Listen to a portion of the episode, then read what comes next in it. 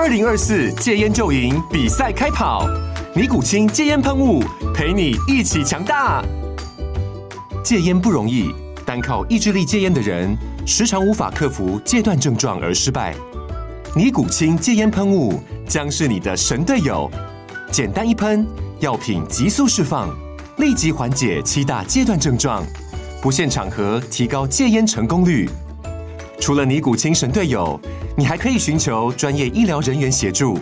一起迈向戒烟成功之路。尼古清戒烟喷雾，用科学方法戒烟，请咨询全台各大药局及戒烟门诊。本广告由尼古清戒烟喷雾、卫部药书字第零二七八三五号提供。嘉安嘉护股份有限公司，台北市中山区民生东路三段二号十楼，北市卫药广字第一一三零三零一九零号。尼古清戒烟喷雾，相伴每个新开始。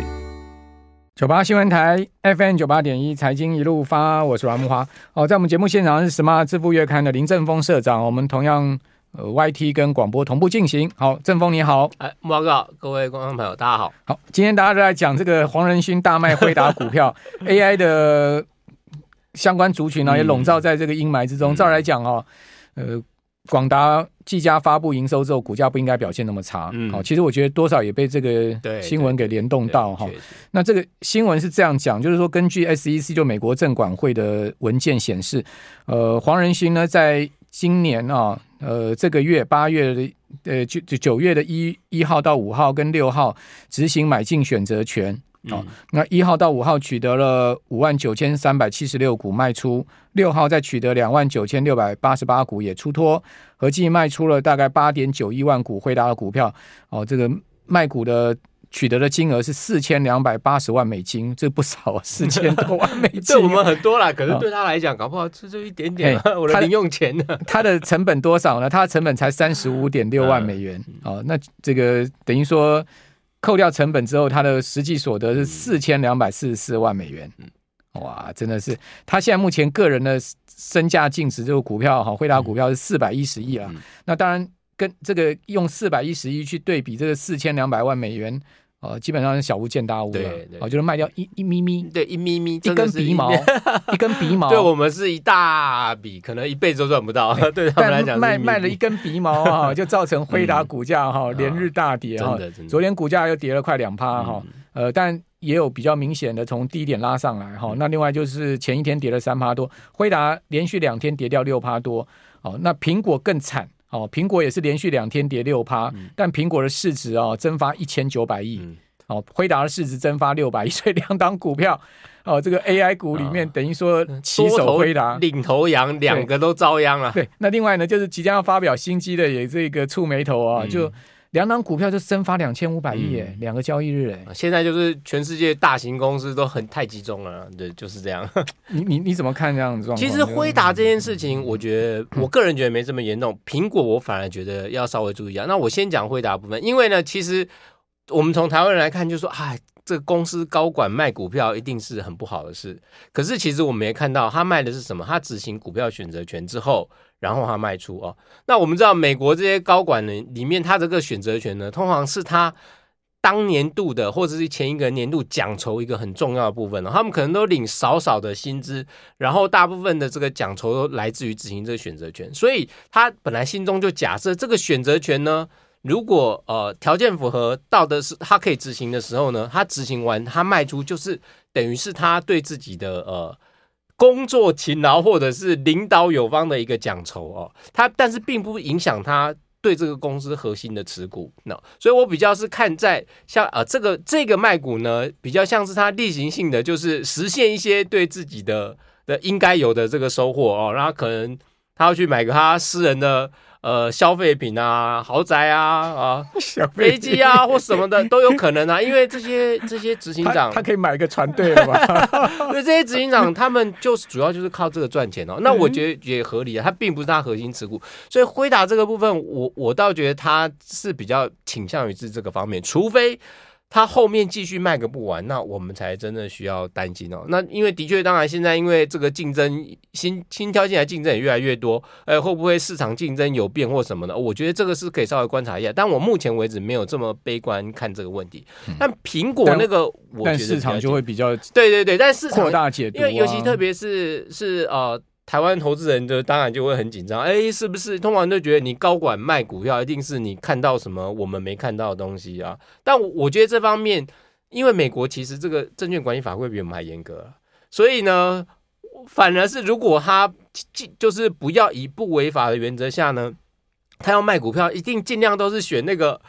不会有什么重大消息的时候呢，以免不小心的误触了法规哦，所以我反而觉得这方面呃没那么严重，这是我我我我个人的看法了哦，但但是市场反应一定很激烈哦，就像那个马斯克啊，特斯拉每次只要。股价涨高了，马斯克就会卖一点他的股票，然后一卖呢，大家就开始市场就开始大跌，然后跌过一阵子呢，等到哎市场都平静了，哎慢慢特斯拉又涨回来哦，它就是主要是我觉得主要是产业前景了，好多产业前景是 OK 了，它卖了之后呢，后面还会涨回来，但如果产业前景或竞争态势产生了。严重的结构性变化，那确实是有可能就是呃会恶性循环往下走。那但是目前还没有看到这个部分哦，这个是我对黄仁勋卖股跟辉达目前我自己的看法了啊。那当然台股你说这个 AI 股受到一点影响，一定受到影响啊，因为之前 AI 股涨那么多，那看到这个这种比较所谓的内部人卖股的利空，一定都当然是会比较谨慎一点。那我觉得这种谨慎也是好的哦。至少呢，它会让你不要过度的乐观，在这个呃一个热门的产业上啊、哦，稍微冷静一下啊。那这是我觉得回答这个部分，我反而比较担心的是苹果那个部分，因为这次看起来主要是呃中国那边禁止了公务部门使用 iPhone 手机啊、那如果纯粹只有公务部门，那当然问题是小事。你只是担心说，这会不会只会不会只是一个前兆哦？后面会不会跟着呃更大规模的？不管用什么样的手段呢？不呃不一定是直接禁止你使用，也可能是其他的一些比较技术性的干扰的方法呢，让呃苹果在中国市场上呢比较难有呃发挥的机会。那这个确实对苹果的整个在确，尤其它现在市值这么大，然后营收这么高，如果失去。中国这个很重要的市场，即便即便只是一部分的收入的损失，我觉得对整个苹果市值都会有蛮大影响。特别是后面的这个隐藏的不确定性确实还蛮高的。那我觉得说不是说现在立刻就觉得啊一定很糟很危险，而是说后面是不是会有我们还没有预期到会再发生新的事情？那这个才是我们。稍微真的要注意一下苹果后续的发展，尤其是我们知道华为推新手机之后，嗯、这个现在市场的气氛就是中国那个气氛就是这个大家都要爱用华为手机，那这个气氛是我们稍微要注意一下对苹果的冲击了。好，那黄仁勋卖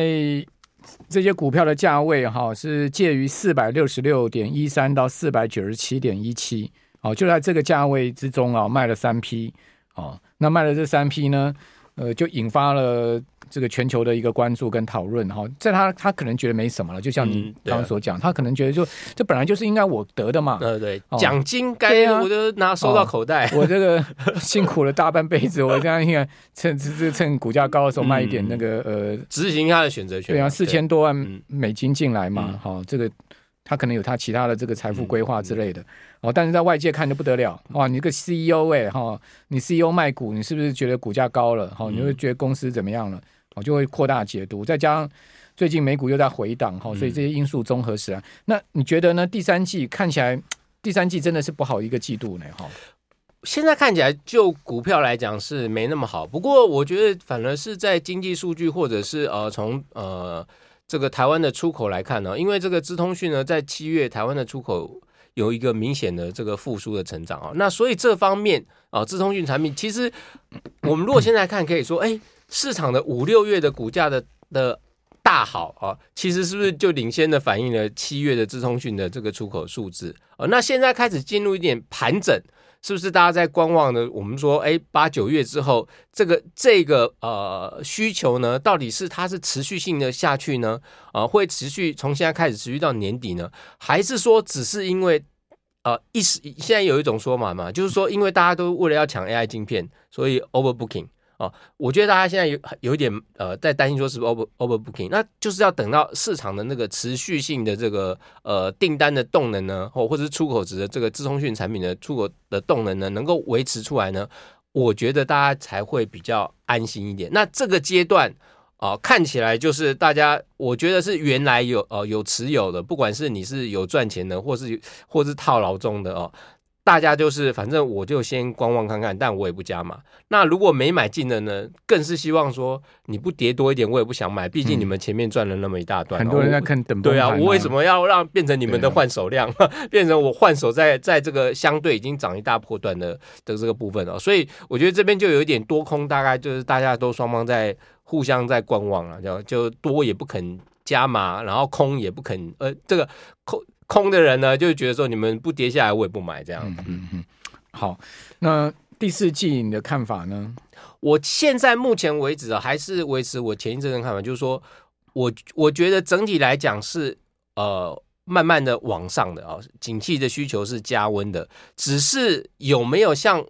像这个股市的涨幅是那个。羊角上升，我是觉得之前我们就觉得说股市这羊角上升有点过度乐观啊，那它需被需要被稍微修正回来一下。但是这个需求面啊，目前来看，因为呃美国的经济数据大概就已经显示出来，就是说哦比我们想象的好一点。那因为美国的这个内需市场，事实上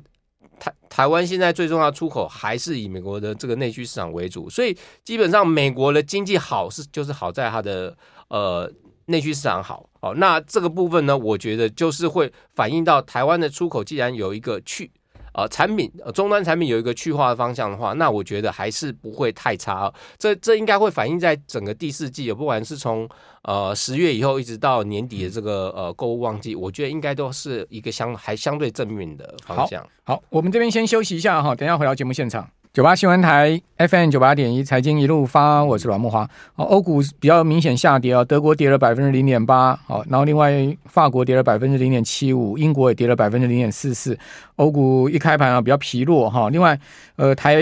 指期的夜盘目前呢也下跌，哦，跌了有二十四点哈。那从刚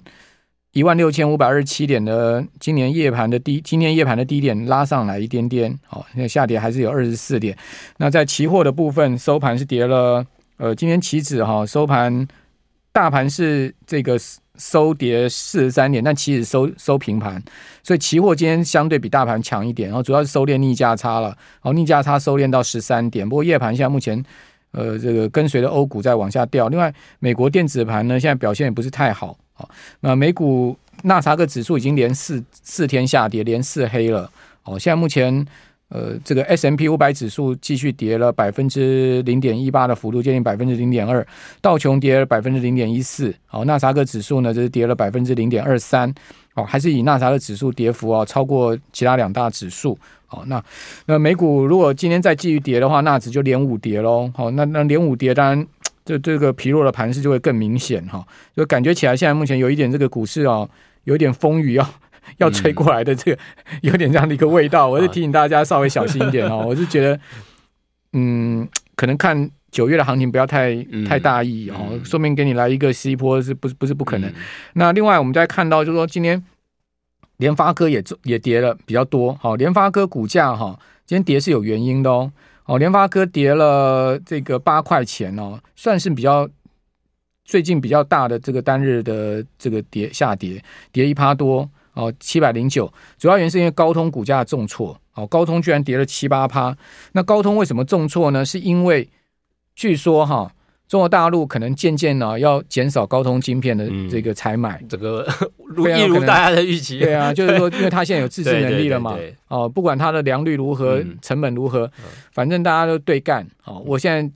你高通四十趴营收在中国，嗯，哦，我渐渐减少你的这个晶片的采买，那高通会怎么办呢？听说高通第四季开始要杀价竞争，嗯，就高通的最厉害的法宝就是我开始砍砍价。哦，那这个一砍就会影响到联发科，对不对？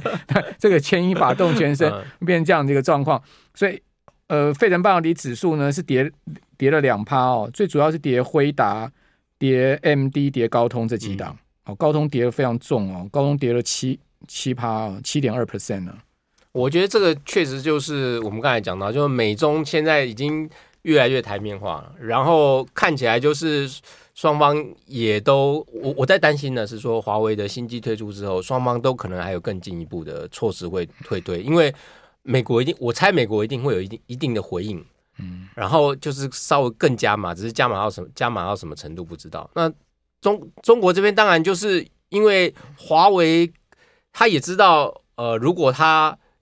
宣布这事情之后，美国一定也有回应。可是他敢宣布，我相信他也有一定程度的准备啊。所以两边这个激烈冲撞之下呢，我是确实这这个是现在我说，不管是影响呃苹果也好，影响高通也好，或者其影响其他，甚至包括是。呃，三星这些在韩国在呃中国大陆这边有非常大投资的这些半导体厂，我觉得现在确实都要更谨慎一点看。那它会不会形成一个像这个慕驊哥刚才讲的连锁效应？就是因为高通受影响，所以他为了弥补那一部分的损失，他就砍价，然后他老大砍价呢，就杀就把价格杀到老二的位置，然后老二又这只好也不得不往下价格往下调。那如果产品形成这种呃，大家用连锁的砍价来抢市场的情况下，那确实呃，这对整个的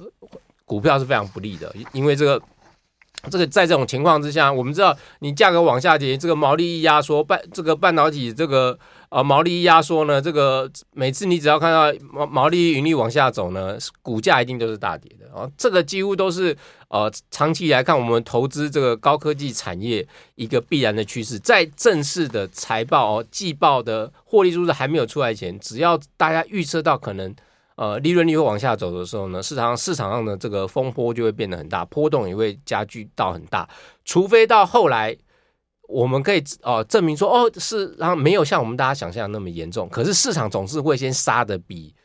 呃最后得出来结果还严重，通常了啊，除非是碰到这种所谓金融海啸等级的这种，才会是说哦最后其实杀的还不够，所以还要再往下大杀一波。但目前来看，我们并没有看到是属于结构性那么严重的问题。那不过我觉得也刚好我们跟今天这个主题有关，就是说，哎，我们投资者要一般的投资者如何？不要为，如果你不要呃戒除掉你的失败心态啊，就反而是像这种时候呢，你真的应该要好好的留意一下啊。就我们也常常讲，就是说，哎，如果是呃失败投资者，常常呢就赚钱赚一点点，然后套牢会套很久啊，因为他赚钱的时候呢，就想要赶快把获利卖掉，卖掉之后呢，就哎觉得啊，然后远离了市场，远离了风险哦。可是呢，一旦真正套牢的时候呢，又没有认真的去反省你所投资的这个标的呢。它究竟只是因为市场一时的变化啊？像现在有可能是市场一时的变化，那你就因为啊、心里着急或干嘛什么，然后你就呃什么也不对应了，然后你就让它套牢套了很久。比如说，如果我们发现你的你现在的套牢是你前面做错了投资的选择，那你现在应该处理。那如果你觉得你前面做对了选择的话，那你现在在套牢情况下应该是要加码啊。最糟的是，就是投资市场有的有一个。有一句话就是说，你最糟的就是说，你在在该做决定的时候，也就是说，当你面临的枪林弹雨、炮火在你的头上呼啸而过的时候，你吓呆了，你什么都不做哦，那这个时候呢，你反而是这个失败投资者常有的状况啊。嗯、那我觉得像现在就有一点像，哎，不管是说暴风雨要来了哦，或者是我们开始耳朵听见远方的枪声或炮声了啊，你开始过度的紧张，然后。就怀疑自己，哎，之前做的决策是不是错误？这个时候啊，就自己心里抓不准的时候，那你就会变得非常危险，因为你接，因为你整个人，我们说你冻结了啊，你 free 了啊，在冻结在当地，你现场你就没办法去因应市场的波动啊。所以，如果假设假设我们说，在这种情况下说，下半年如果接下来的经济数据稍微差一点，或者是后续呃美中这边有进一步的利空出现，让我们。啊、觉得好像阴这个阴霾更大了，那你就要注意到，就是说，是不是你原来的投资是要做一个调整或变化？那如果我们接下来看到的是，呃，美中之间的这个反应呢，还在你的预期之内啊，那也许这个这个阶段呢，就是一个。呃，换手的一个很好的时机，但是我觉得你也要看一下，你确实并不是每一档你手上的持股，呃，过去在这一段时间上涨上来都是好哦。尤其我们刚才说，有一些是真 AI，有一些是沾了 AI 的边上来的。那在市场不好的时候，反而是你去做调节这些所谓的比较没有题材股票，因为如果一旦市场，我说两个状况，一旦市场真的更坏的时候呢，这些沾题材的一定会跌得更深更惨啊。那你应该更早的做做呃决策。那如果市场其实是没有那么糟的，那其实在这个时候呢，你趁着股价的大家彼此都还不变动的时候呢，你赶快做个换手。你比较有机会在下一个波段起点的时候呢，卡在一个比较好的位置上，等于说你现在有一个重新让你去反省做决策的再一次的机会，而不是而不必从呃持续的抱着过去那个可能错误而一时冲动做下决策的时候去去做的那个呃我们说呃不够谨慎的决策哦，尤其在前面市场我们说市场过热的时候，你都会做有时候就会做到不够谨慎的决策。好，好。呃，刚才这个社长啊，给大家这个很中肯的最后投资上面的心法的建议哈。嗯、那非常谢谢林正峰社长，我们这边休息一下，等一下回到节目现场。